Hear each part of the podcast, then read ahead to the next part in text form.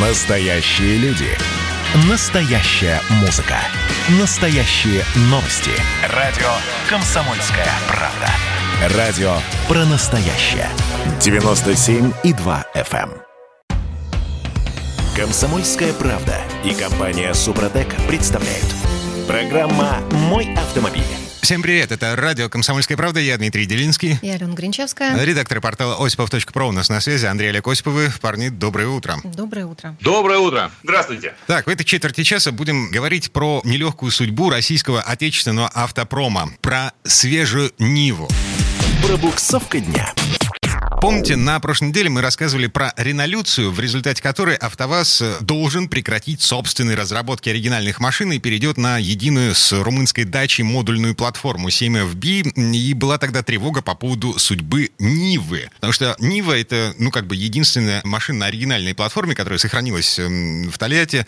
А, так вот, на днях появились подробности по поводу новой Нивы, Так. обновленной. Что это будет? Таки да, АвтоВАЗ подтвердил, что в основу новой Нивы ляжет платформа 7FB. И таки да, это, это будет, эм, ну, по большому счету, дача. Ну, давайте, во-первых, тут важно не перепутать одну Ниву с другой. Дело в том, что Нив у нас вот буквально с сегодняшнего момента, ну, две фактически. Есть Нива Travel, так называемый. Это то, что раньше из себя представлял Chevrolet Нива. Это э, вот то самое чудовище с физиономией от э, Toyota RAV4, которое сейчас э, выходит на наш рынок по цене больше там 700 с лишним рублей. Там топ-версия за 900 тысяч с лишним будет стоить. Это первое. Это Нива Travel, так называемый. То есть там тот же самый мотор 1.7 на 80 с небольшим лошадиных сил, пятиступенчатая механика. И это единственное, что в принципе роднит ее с Нивой Legend. Потому что та модель, о которой мы сейчас говорим, это новая, можно сказать, Нива в классическом его понимании, которая придет на смену той самой разработки 70-х, 80-х годов, которая в том числе столь же популярна и за рубежом. Это то, что в А. прошлом году называлось 4 на 4, еще в прошлом году. То- да, назывался 4 на 4. Теперь это будет называться Нива Legend. Я, во-первых, должен заметить, что я немножко не понимаю, а что АвтоВАЗ-то тянет.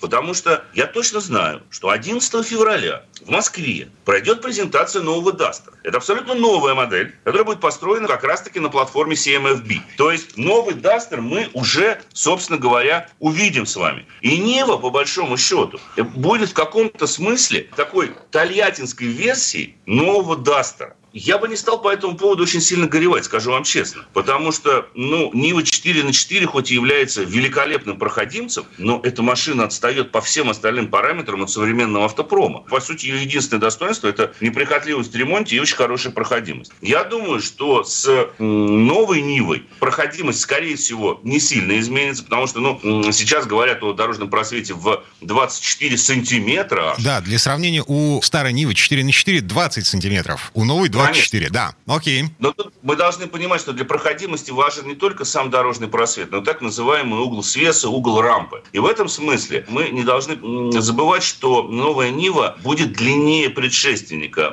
Пока говорится о том, что колесная база будет длиной 2,6 метра. Это почти на 10 сантиметров больше, чем у ныне нынешней. Поэтому геометрические характеристики проходимости могут быть несколько ухудшены. Но с другой стороны, тут надо считать в пропорциях. Вот на 4 сантиметра у нас увеличивается клиренс, э, растягивается колесная база. Вот как вот эти вот углы, так сказать, вот эти все геометрические вещи будут соблюдены. Это во-первых. И во-вторых, очень важны свесы, передние и задние. Чем они короче, тем лучше проходимость. Чем они длиннее, тем проходимость хуже. Андрей, а что, а что с двигателями будет, расскажите? Вот тут у Да. меня ужас, летящий на Почему? крыльях ночи, потому что на движок от Арканы туда будут вкрячивать. Да. 1,3. 1,3, 150 лошадиных сил. Ну, там будет еще, скорее всего, и атмосферная версия. Это 1,8, которая на Весте сейчас ставится, 122 лошадки. Ну, кстати, Дим, я бы не разделял вашего пессимизма по поводу 1,3, 150 сил. Мотор, как показывает практика, и в том числе наша эксплуатация, очень неплох. У меня коллеги, ребята, съездили даже на полюс холода, и при минус 60 он работал. Абсолютно беспроблемно работал. Почему я Станиславского вспоминаю, не верю? Там, потому что мне было прохладно здесь, в Москве, с 1,3, честно сказать, в Аркане. Ну да, Да, он, конечно, к сожалению, прогревается долго, но зато когда прогреется, он все Вот на полюс холода я бы натурально на нем не поехал. Ну, ребят поехали, вроде не замерзли, вернулись все целиком, даже машин привезли обратно целыми невредимыми. Так, слушайте, а, по поводу коробки, потому что а, вот по предварительной информации мы понимаем, что машина только планируется на 24 год, пока есть только общие прикидки. По этим прикидкам получается, что к аркановскому движку будут ставить только вариатор, без альтернативы. Вариатор на гряземес. Вот это, конечно, может быть провал, потому что они говорят о шестиступенчатой механике, но только в паре с атмосферником 1.8. И, к слову сказать, что-то мне подсказывает, что, Что у нас будет самая популярная самая версия, будет да. версия. Я думаю, что 70% продаж новой Нивы, я не знаю, как будет дело обстоять в 2024 году, но придутся именно на версию с мотором 1.8 механической коробки передач. Вот версию э, 1.3 турбо 150 сил и вариатор а, вряд ли будет она пользоваться большим спросом, хотя, может быть, так сказать, э, эта машина будет настолько красива внешне, что ее будут покупать в том числе жители крупных городов. Сейчас Ниву 4 на 4 покупают прежде всего те, кто живет за пределами больших мегаполисов. Ну, конечно, для вылазок на природу Вариатор уже. 1.3 вариатор э, никуда не годится. А говорим, поэтому просто надо уточнить. А Просто вариатор не переносит пробуксовок. Да, он там джатковский вариатор, он надежный, кстати говоря, вариатор. Он хоть как-то более или менее адаптирован именно к тому, что он будет применяться на внедорожниках. Но в любом случае, конечно же, серьезное бездорожье с вариатором – это очень э, опасная штука, потому что его там можно перегреть или попросту сломать. Э, С моей точки зрения, есть, э, скажем так, одна возможность, которую э, вас, надеюсь, реализует. Мгм.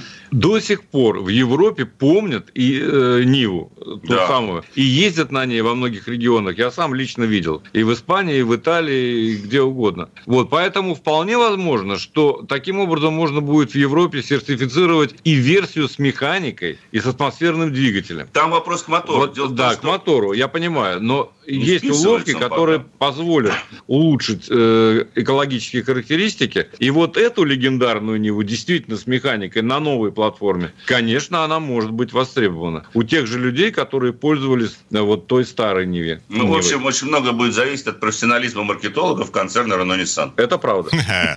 Так, на светлое будущее. Я напомню, а, новая Нива планируется к выходу к 2024 году. Эм, Это Недолго будет ждать осталось.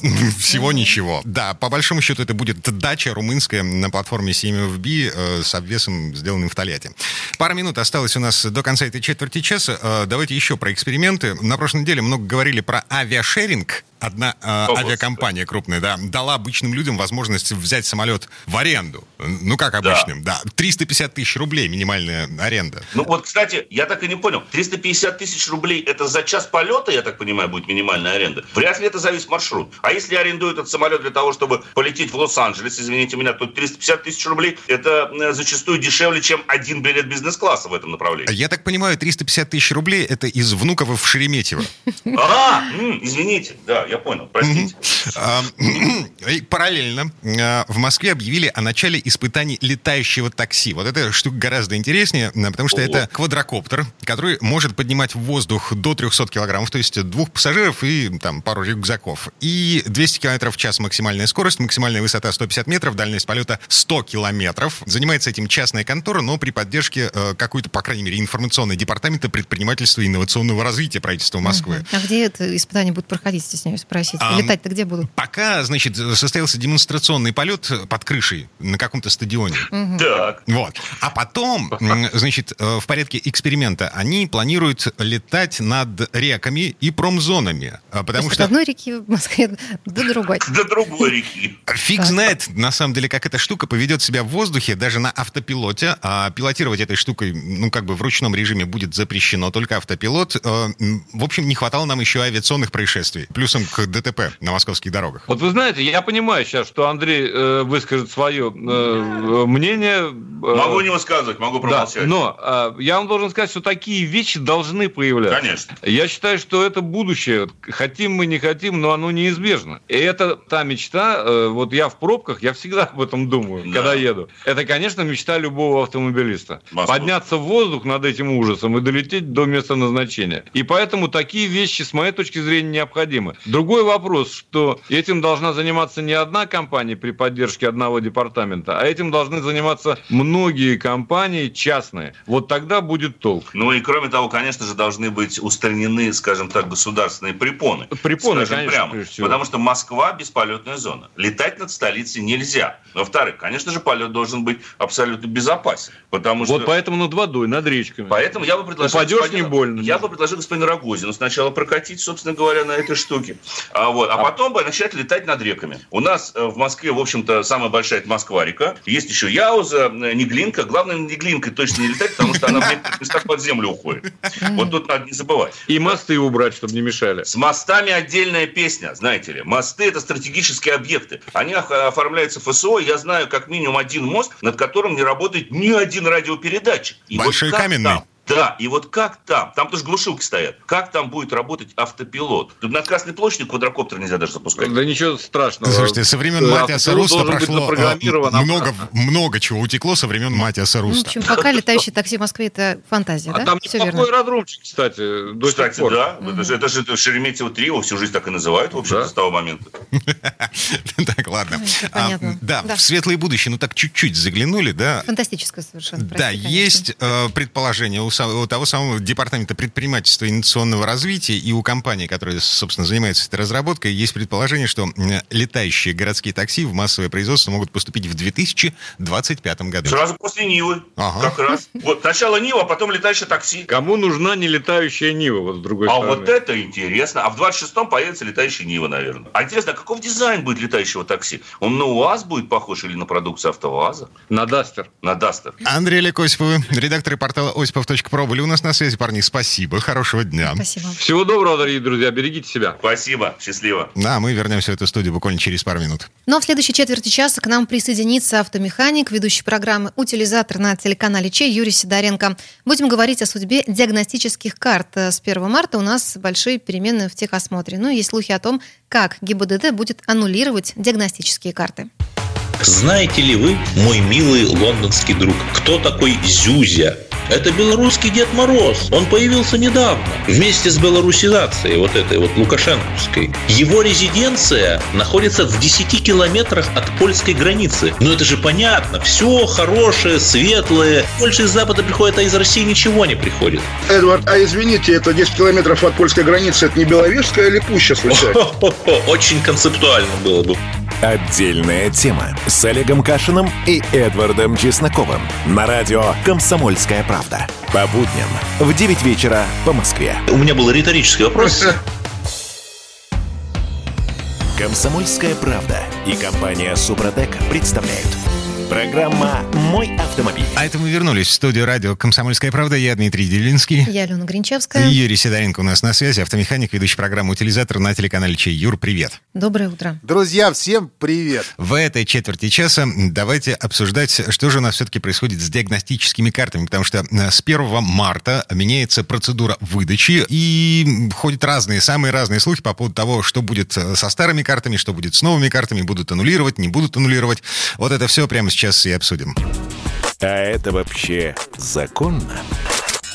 Так, Юр, последнее, что я слышал, э, на дороге вернется запрет эксплуатации автотранспорта. То есть инспекторы будут оценивать техническое состояние машины с помощью инструментов каких-то там на глаз, будут оценивать по какому-то списку критериев и будут в случае выявления неисправностей критических, из-за которых машина не прошла бы техосмотр, в общем, будут приостанавливать действие диагностической карты и давать там условные трое суток, э, чтобы добраться до автосервиса, отремонтировать машину и пройти техосмотр заново Это за деньги опять же. 1 марта или пока все? А, насколько я понимаю, это, Непонятно. это вот все это весной. Ну, как бы, вот я не слышал, чтобы это уже было однозначно было вот так введено по поводу того, что инспектора сами будут определять техническое состояние э, автомобиля. А по поводу того, что они имеют право потребовать карту диагностическую и проверить, как был пройден техосмотр, то есть с фотофиксацией или без. Это они могут. И если э, техосмотр был пройден без фотофиксации, тогда они просто аннулируют карту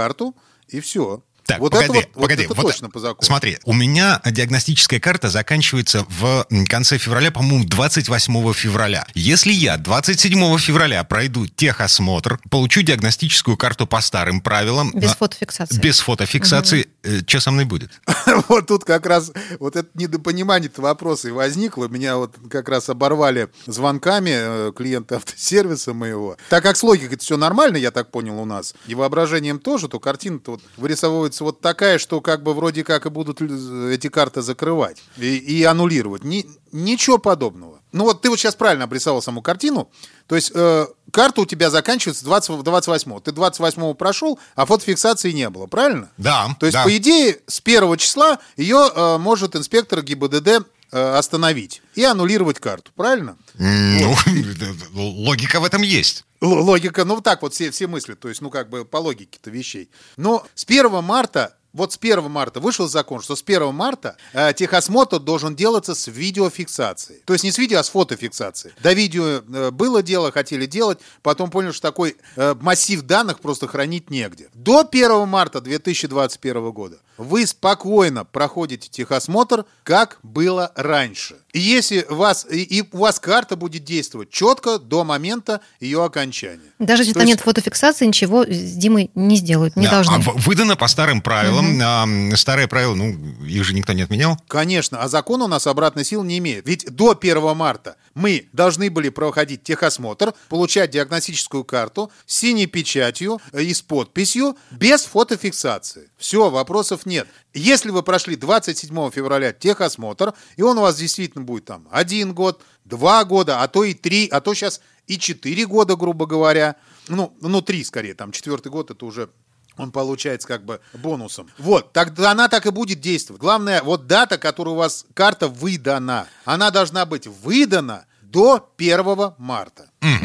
Так, Хорошо. всё, вопрос Да. закрыли. Ну, не совсем. А в каком случае все-таки эту карту могут аннулировать, Юрий? Эту карту могут аннулировать в случае того, что э, останавливает вас инспектор, не вас.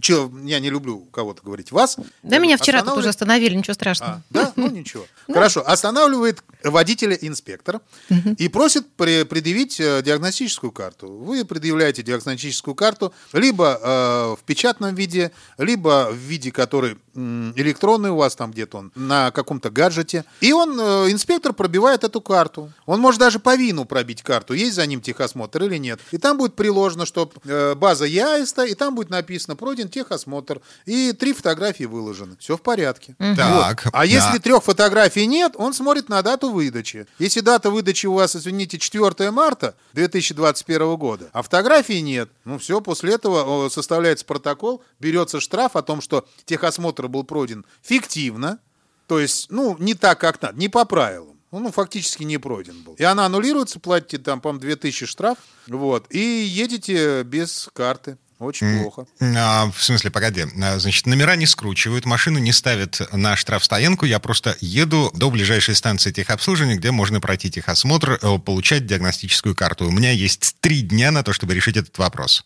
Да, да, да. Но Так. здесь, знаешь, какая история очень интересная, Надим? Я бы не ездил бы в эти три дня на машине особо так, либо ездил бы очень аккуратно. Потому что если аннулирована диагностическая карта, соответственно, официально признано, что технический осмотр не проводился. А полис ОСАГО, привязанный к этой диагностической карте, он становится недействительным, даже если ты заплатил страховой компании э, и ну, внезапно попал в аварию, и ты не виновник этой аварии, тебе все равно денег не будет. Они не то, что они не могут его призна- признать вообще недействительным. То есть он как бы есть же, они же его выписывали. Но они имеют право отказать в выплате. Признав, э, сказав то, что у вас машина технически неисправна. Ну да, мы полис выписали. Но вы же не, не, не выполнили со своей стороны, как говорится, э, обязанность, чтобы машина была технически исправна. Мгм, И То есть даже, даже если фура притерла меня, не дай бог, постучу по дереву, притерла в пробке, вот, поцарапала мне бампер, э, этот бампер я буду оплачивать сам из своего кошелька. Нет, нет. Если, если человека притерла машина, то оплачивать будет ОСАГО того человека, который притер. И независимо от того, есть ли у, у человека, который э, по- пострадал в ДТП, есть у него ОСАГО или нет. То есть это вот важный вопрос, это как бы такая тема, э, когда ОСАГО действует, когда нет. И э, если у человека не было ОСАГО, а его притерли, ну, кто будет платить за это все дело? Понятно. Вот. Юр, а кто все-таки из водителей, ну, так, грубо говоря, покупал бланк? вот этой всей вот истории. Господи, да все Простите. покупали. Ну хорошо, все, да. да. Ну да, не будем показывать пальцами. С ними-то что будет? Э, Ален, ну, я могла просто, просто спрашивать по неофициальной статистике, 75% диагностических карт, они просто куплены. Ну, сейчас-то все должно измениться, скорее всего. Сейчас, Или я просто, вот сейчас однозначно фантазирую. все изменится. Так. И вот- для этого вот это был закон-то и введен. А, И вот я фантазирую, что эм, на станциях э, техосмотра будут очереди в марте. А очередей не будет, потому что станция осталась, ну, э, станция осталась фактически столько же, сколько и было. То есть как бы даже сейчас новые открываться будут. Но как бы э, их должно хватать, чтобы нормально, чтобы не было как раньше. Извините, я поехал на техосмотр, неделю из жизни выкинул. Нет, нет, сейчас это спокойно, сейчас фактически любой дилер обладает э, пиком, ну то есть пунктом инструментального контроля. Ну вот у меня в сервисе даже есть Правда, сейчас мне приходится новое открывать, потому что у меня сервис закрылся, и сейчас я открываю новый, вот хочу до 1 марта успеть. Старый закрыл, а новый не открыл, у меня там по потолкам мы не прошли, представляешь? У меня потолки 2,30 2,35, а, 2,30, а надо 2,35. Мгм. Ну, так, в общем, то есть так- теперь, теперь такая. ты будешь поднимать потолок. А он у меня такой, он у меня- Ю- Юрий Сидоренко. Он у меня подвесной, поэтому я приподниму. Так вот, для людей, которые купили техосмотр, ну, я вот как бы не очень хорошо отношусь к тому, чтобы покупать. Мне все-таки кажется, что машина должна быть технически исправна. Ну все, купили, отлично. Спокойно можете ездить, потому что доказать, что вы его приобрели не вот, ну, не по правилам, нельзя.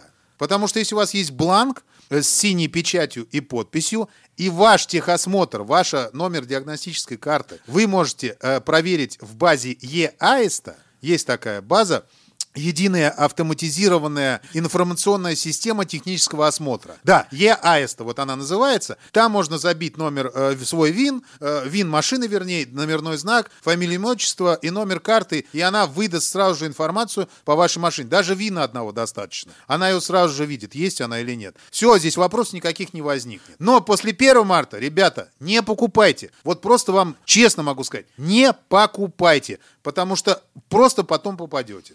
Приезжайте, пройдите техосмотр, пускай с вами сделают три фотографии, э, и спокойненько все, да, тем более очередей не будет. Стоимость та же и останется, то есть стоимость пока вот она не повышалась. То есть там 817 или 837 рублей, я точно не помню, вот она вот такая стоимость. Ребят, за 800 рублей у вас всю машину посмотрят. Да это кайф, как проблем нет никакой. Вот, Так, записались, приехали, прошли, и все нормально. Так что Ам. если у вас, э, сейчас я один скажу, если вы купили карту и дату выдачи ее э, до 1 марта 2021 года, ездите до того момента, пока она не закончит свое действие. Но при этом обязательно проверьте ее на сайте ЕАИСТО. Яиста.инфо. Но так, на всякий случай, потому что бывают вообще левые документы, абсолютно. Вот. И да, с 1 марта диагностическая карта, ну, в общем, должна сопровождаться фотографиями. Если фотографий нет, эм, первый же инспектор, собственно, сделает эту карту Филькиной грамотой. И в результате полис ОСАГО, в общем, тоже будет приостановлен.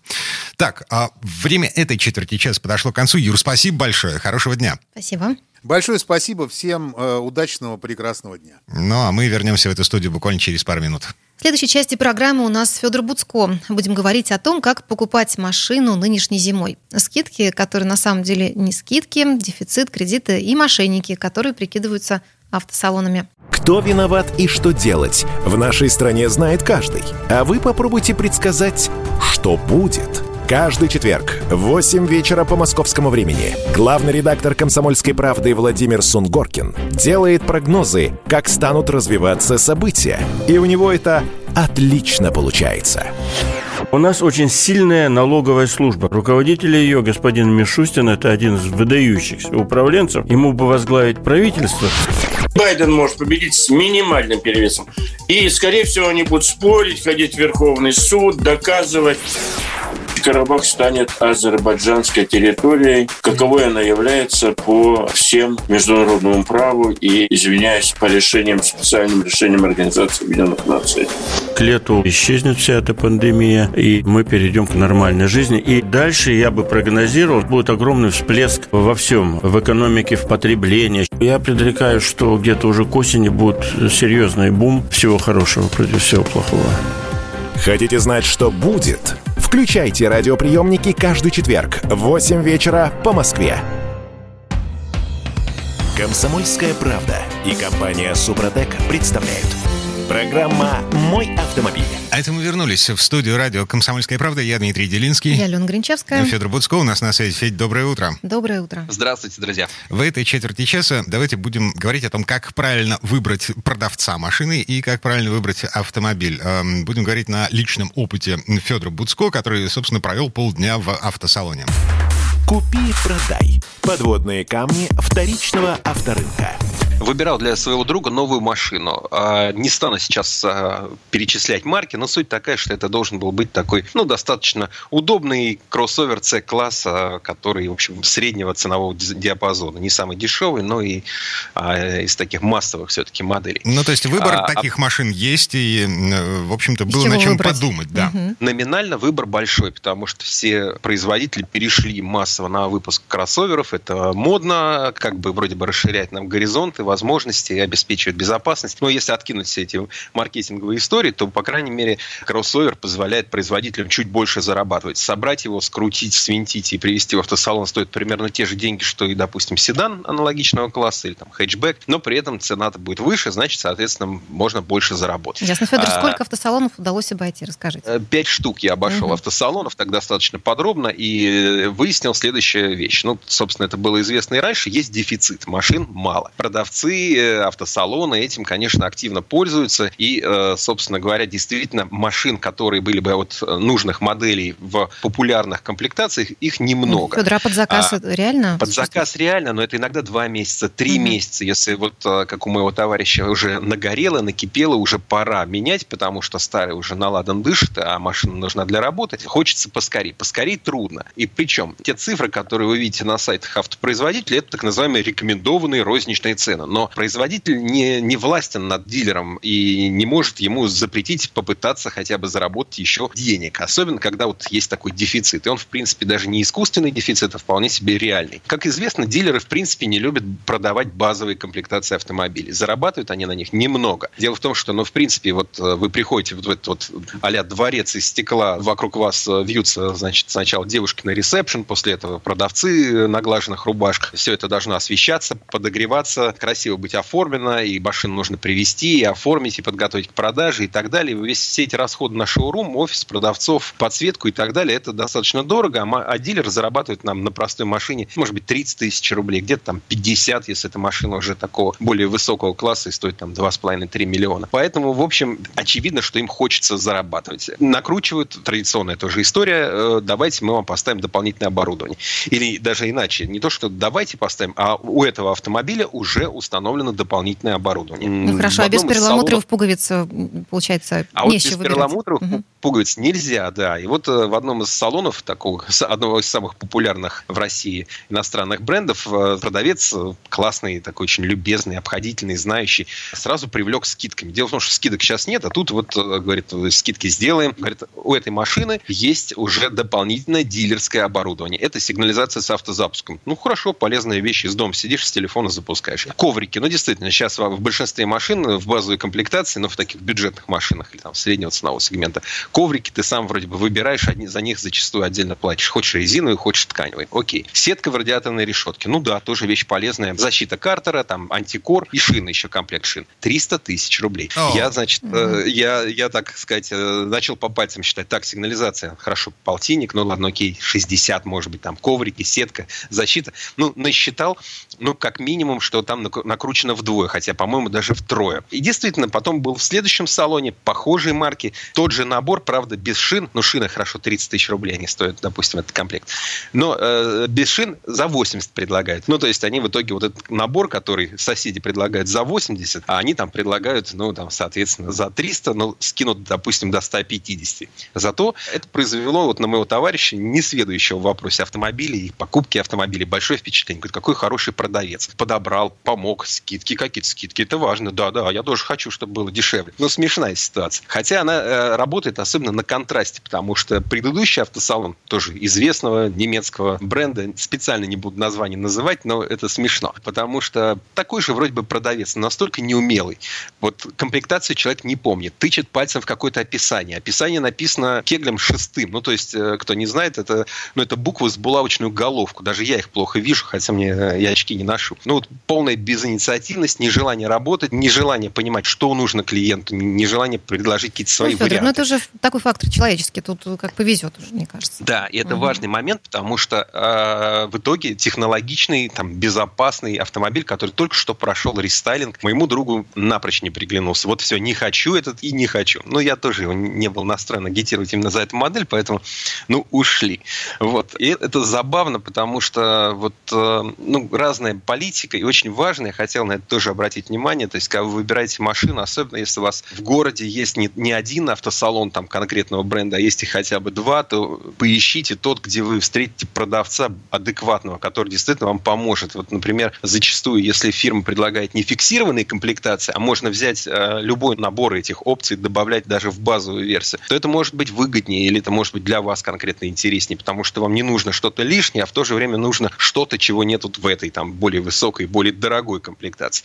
То есть, ну, вообще важно, чтобы покупка автомобиля приносила радость, чтобы вы ушли из салона или уехали на машине из салона не с ощущением, что вот несмотря на этого там такого всякого человека, я вот вырвал себе что-то годное, а чтобы это у вас был такой праздник, хорошее настроение и так далее. Федор, так а чем все кончилось? Машину нашли? Машину нашли, не купили, потому что еще взяли время подумать. А, вот. а еще хотел вас всех, кто выбирает сейчас автомобиль, призвать к тому, чтобы вы считали затраты в комплексе. Важна не только цена покупки или вот эти скидки в кавычках или без кавычек, а ну, как бы, вот посчитайте сразу каска. Оно ведь в зависимости от модели очень сильно разнится. Может быть дешевым, может быть очень дорогим. Есть, например, такие марки, ну вот особенно любимые там в южных регионах или там в каких-то сопредельных государствах нашего содружества, которые очень любимы, но при этом их там не очень любят покупать, их предпочитают угонять. Поэтому и каска на них стоит в разы дороже. Это очень важный аргумент, потому что вам его платить там несколько лет. Соответственно, тоже вот вам цена владения. Конечно, нужно полюбопытствовать о стоимости первых там трех-четырех э, ТО. Включить это в свой расчет, это вам поможет тоже сообразить, что сколько на самом деле стоит. Кредит. Тоже очень важно узнать об условиях. Я сейчас выяснил, что в автосалонах зачастую кредит стоит дороже, чем просто вот мой же банк э, мне там предлагает. Просто обычный потребительский. Некоторые марки, опять же, дают скидку за кредит. То есть, если вы берете у них там в салоне этот кредит, то, соответственно, вам там производитель может там 50 тысяч, например, скидку сделать на машину. Но, допустим, эти скидки не всегда сочетаются. Например, есть скидка за трейдин. Вы сдаете свою старую машину, но тогда нельзя получить э, скидку за кредит. Вот нужно здесь все посчитать, посмотреть вот, э, и, и понять. Потому что реально скидок, как раньше это было, что вот сейчас народ торгует машинами там прошлого модельного года, уходящими моделями. Никаких скидок реально, в общем-то, нет. Есть скорее наценки. Вот о чем, собственно, мы и говорим. Поиск скидок непременно вас приведет э, к мошенникам. Это не значит, что вы к ним попадете, но, по крайней мере, вы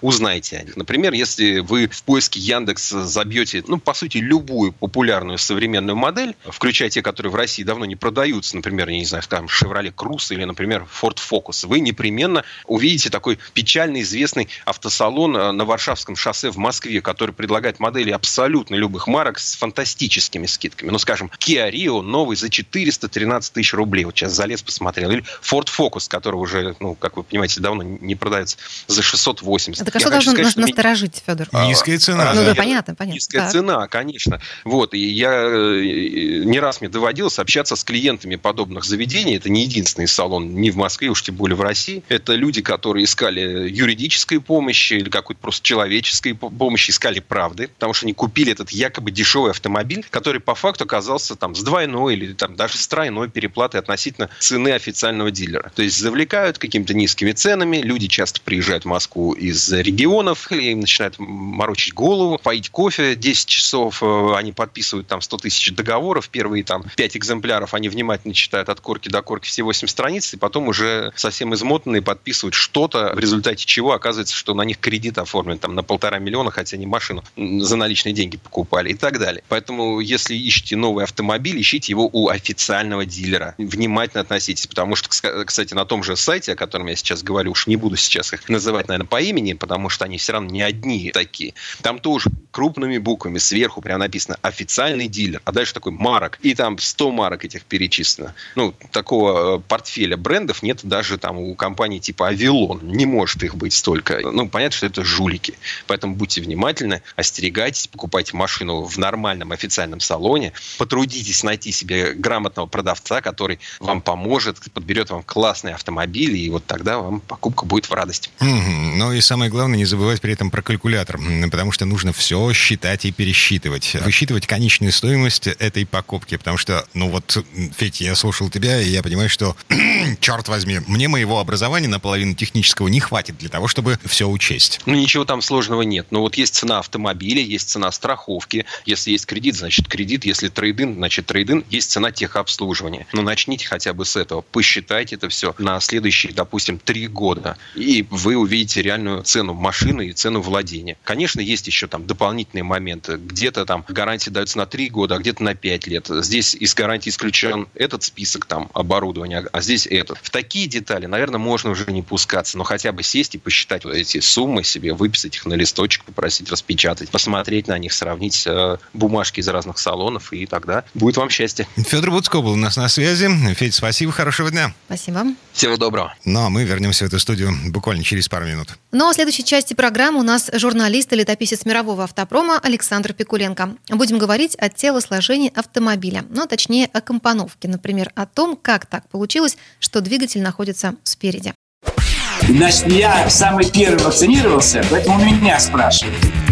Поехали, напились и давай, значит, все. Нет больше СССР, мы создали Содружество независимых государств. И скорее хозяину Бушу, старшему президенту США, звонить.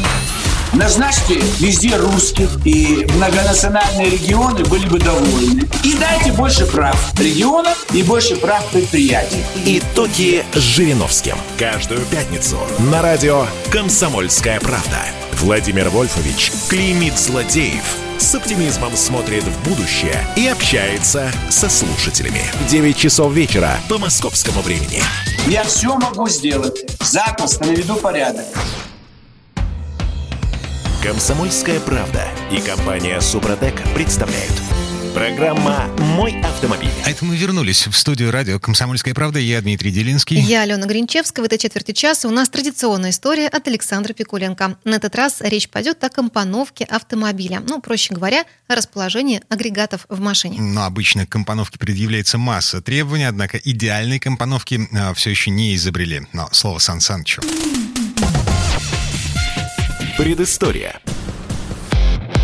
Что такое компоновка? Это понятие подразумевает взаимоувязанность расположению узлов и агрегатов автомобиля, то есть его анатомию. Первый в мире автомобиль с двигателем спереди, расположенным продольно и задними ведущими колесами, был Панар Левасор 1891 года. Ранние философы автомобилизма считали, что, дескать, мотор, как лошадь, должен находиться спереди, поэтому и признали эту компоновку классической. В том же году некий Аббат Гавуа приобрел такой Панар Левассор. Он прослужил ему 20 лет. Этот факт как бы символизировал долговечность найденного технического решения. Следом эту схему применили граф Альберт Дадион и его соратники Бутон и Трипарду. Они организовали выпуск, пожалуй, самого массового из ранних автомобилей модели К. В народе он получил прозвище Popular. Это по-русски, как легко догадаться, значит популярный. Впервые в практике фирмы его одноцилиндровый мотор получил водяное охлаждение. Двухступенчатая коробка передач была объединена с главной передачей и закреплена сзади на несущей раме автомобиля, которая была спаяна из труб. Крутящий момент к задним ведущим колесам,